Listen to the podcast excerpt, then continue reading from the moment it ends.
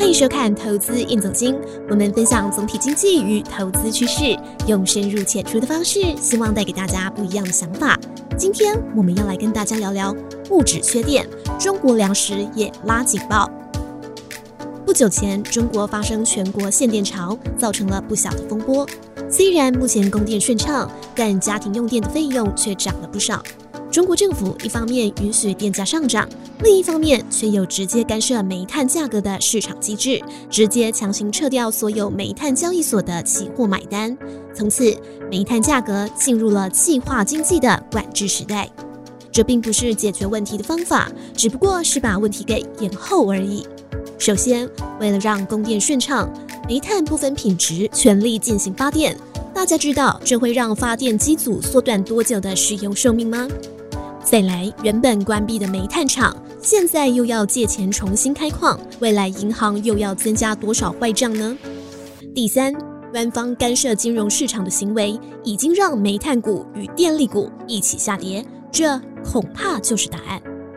虽然缺电的问题勉强解决了，但柴油不足的问题却又浮现上来。之前很多工厂因为限电被迫停工，为了能够保持电力的供应，准备了许多柴油发电机，更囤积了大量的柴油。而柴油是运输业的命脉，如果柴油短缺，物流就会发生问题。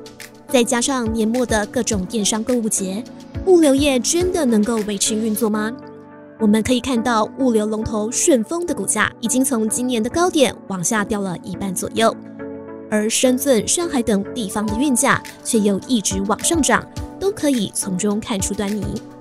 此外，根据中国财新网的报道，有些炼油厂因为环保问题被迫停产，使得其他还在运作的炼油厂出货量竟比生产量还要高出百分之二十到五十，造成目前炼油厂的柴油库存持续下降。以今年九月的数据来看，商业库存每月平均是近两千万吨。但中国十月底的库存量却下降了百分之九点五，柴油短缺的问题恐怕短期内难以解决。我们看一下总体数据，中国经济第三季成长减缓到百分之四点九，缺电是其中的一个原因，疫情封锁各地则是另外一个，而房地产公司的债务危机又是一个。其中缺电问题会冲击外销，疫情封锁影响内需消费，房地产则是影响建设投资，推动中国经济的三驾马车同时熄火。可以想见，未来中国经济的衰退只会更加严重。除了目前这三项冲击因素以外，之后恐怕还会再增加两个。第一，在十二月一日，欧盟、加拿大、英国等三十二个国家将会取消对中国的贸易最惠国待遇。一旦中国的产品不再具有便宜的优势，那又将会有多少中小企业面临倒闭的危机呢？第二，中共发表粮食节约行动方案，内容检讨农业生产过剩的减损、餐饮消费的浪费等等。为什么每年粮食丰收的中国会突然开始检讨粮食政策呢？在回答问题之前，我们先来跟大家报个好康。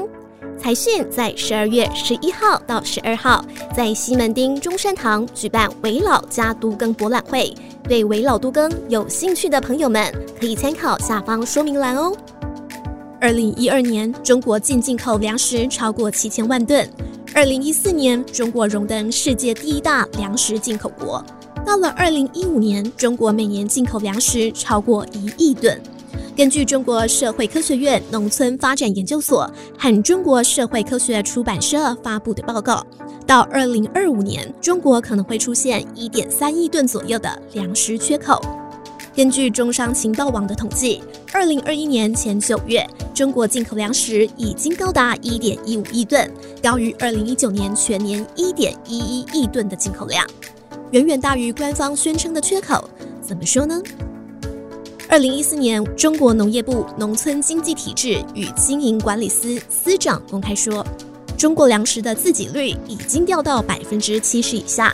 不过，这段访问的原文目前网络上已经找不到了。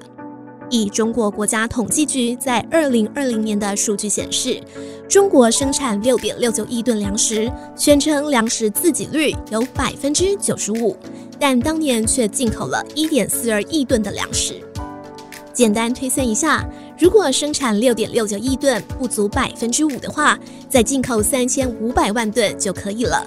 如果将近一点四二亿吨的进口除以七点零四亿吨的估计需求，中国粮食自给率以公开数字回推，大约只有百分之八十。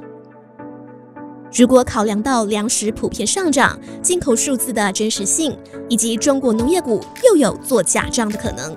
那么，万一中国缺少足够的外汇来购买粮食，恐怕中国发生饥荒的可能性就会非常的高。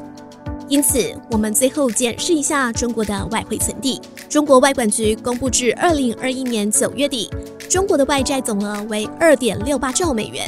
以同期三点二兆美元的外汇存底去扣除，那么中国的境外汇存底剩下五千两百亿美元。如果以今年第一季六千四百亿美元的境外汇存底流失速度，最快二零二二年中国对外的收支就有资不抵债的风险。此外，中国外管局又说，中长期的外币负债占百分之四十四，一年内到期的短期外债占百分之五十六，不含利息，预估约为一点五兆美元。别忘了，中国企业因为花样年地产美元债违约，已经大大丧失了在国际资本市场的融资能力。中资企业发行的海外债券平均值利率已经飙高到百分之二十一点五。